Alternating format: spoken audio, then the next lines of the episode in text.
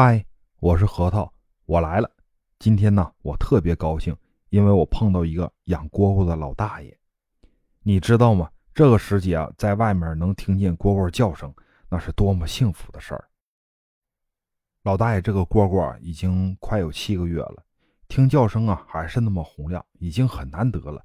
但是更难得的是，老大爷养蝈蝈的那个葫芦，这个葫芦啊，是老一辈传统的瓦模。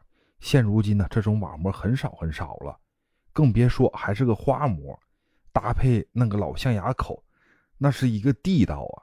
唯一一个小小的遗憾就是瓢盖是后配的。据老大爷说呀，这个葫芦在他手里已经几十年了，还是他父亲年轻的时候去北京出差，在老琉璃厂买的。可能你心中有个疑问，不就是养虫的虫具吗？其实可不然。在古代啊，虫具就分好多种，到了我们现在更是五花八门。比方说笼子、亚克力的胶罐啊，养蝈蝈的罐子啊，还分药胶罐、本胶罐、独眼、三眼、五眼、七眼、九眼等等。铃子盒可以专门饲养各种铃子，哪种铃子适合哪种盒。罐子呢，分为陶罐、瓷罐、紫砂罐等等。在古代，贵族啊，都是用瓷罐跟紫砂罐。比方说呀，皇帝啊，贝勒爷，那都是人家官窑出来的。其他的官宦呢，多是用紫砂罐跟陶罐的。当然呢，罐子不同，养的虫也是不同的。但是冬天气温下降后啊，开始养冬虫了，人们就开始陆续换上鸣虫葫芦了。而这个鸣虫葫芦啊，更是非常有讲究的。早期呢，大家都是用本掌葫芦来做虫具的，可是这时候啊。弊端就出现了，第一个呀，就是一本难求，没有人工干预的，能做到各种各样鸣虫虫聚的葫芦本身就少，可能今天这一片地啊就出来十来个，但是可能是蝈蝈用的，像那个蛐蛐啊，有葫芦它用不了，也有可能是其他鸣虫合适的。第二个就是产量问题，今年可能出来好多适合做虫具的本掌。有可能，颗粒无收，一个都没有。第三呢，就是通过雷扎确实可以提高，但是啊，它还不够完美，达不到鸣虫与虫具的共鸣。想象一下啊，古代玩虫都是什么地位的人呢？嗯，如果要是你伺候不好，那都不是眼泪的事儿。第四点呢，就是太素了，没有任何创新，花样太少。而且呢，外形不够完美。这个时候啊，就出现了一种用模具辅助葫芦生长的泛制葫芦。泛制葫芦呢，一般分为两类，一类是树木啊，只有喜欢的外形，没有图案；第二类呢，就是花模，不光有啊树木的形态，还增加了各种各样的图案。最早的时候啊，就是宫里的太监。用铜片呢雕刻成皇帝喜欢的画片，做成模具。画片呢一般都是参照宫里的收藏来制成的模具。形态呢大多都是参照瓷器的形态和日常食用器而做成的。甚至我们如今好多鸣虫葫芦的器型都是根据古代的官窑而来的。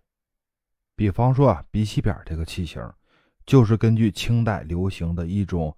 瓶式叫鼻器扁瓶，直径呢较粗，有长口跟直口之分。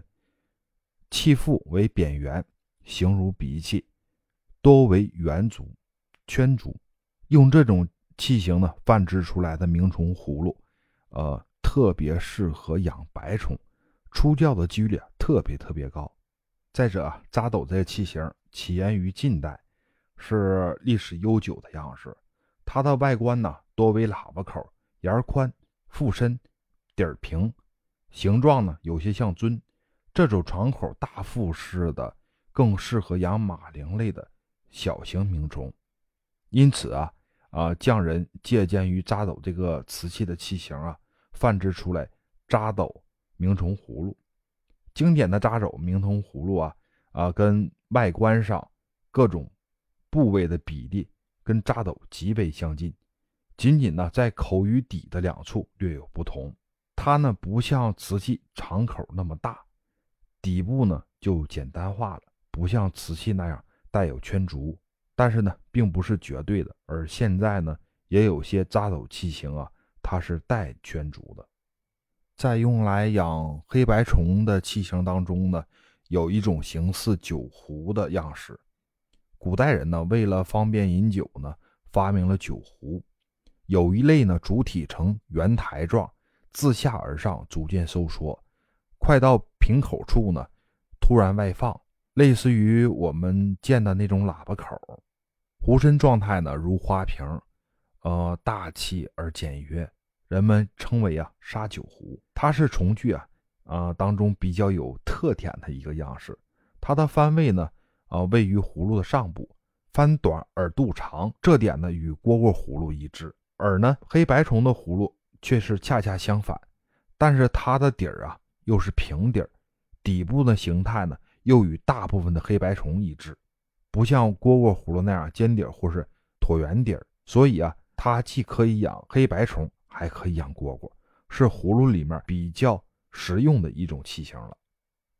当然呢，我们随着时间的变化呀，啊，审美也在变化，现在这些器型呢，也多多少少会有一些改变。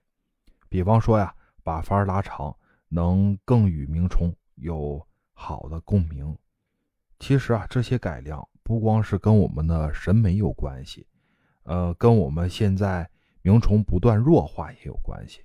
我们小时候走到哪儿都能听到鸣虫的叫声，而如今呢，我们进入到现代化时代，却是缺失了随时都可以听到鸣虫叫声的声音了。如果呀，我们在不忙的时候，其实真的可以尝试一下，带着家人一起去游玩。不光我们可以放松如今生活节奏带来的压力，也可以啊增进我们与家人的感情，促进和睦，让孩子们去体验一下大自然给我们带来的宁静与祥和。我是何道，欢迎关注、订阅、点赞，我在评论区等着你，不见不散哦。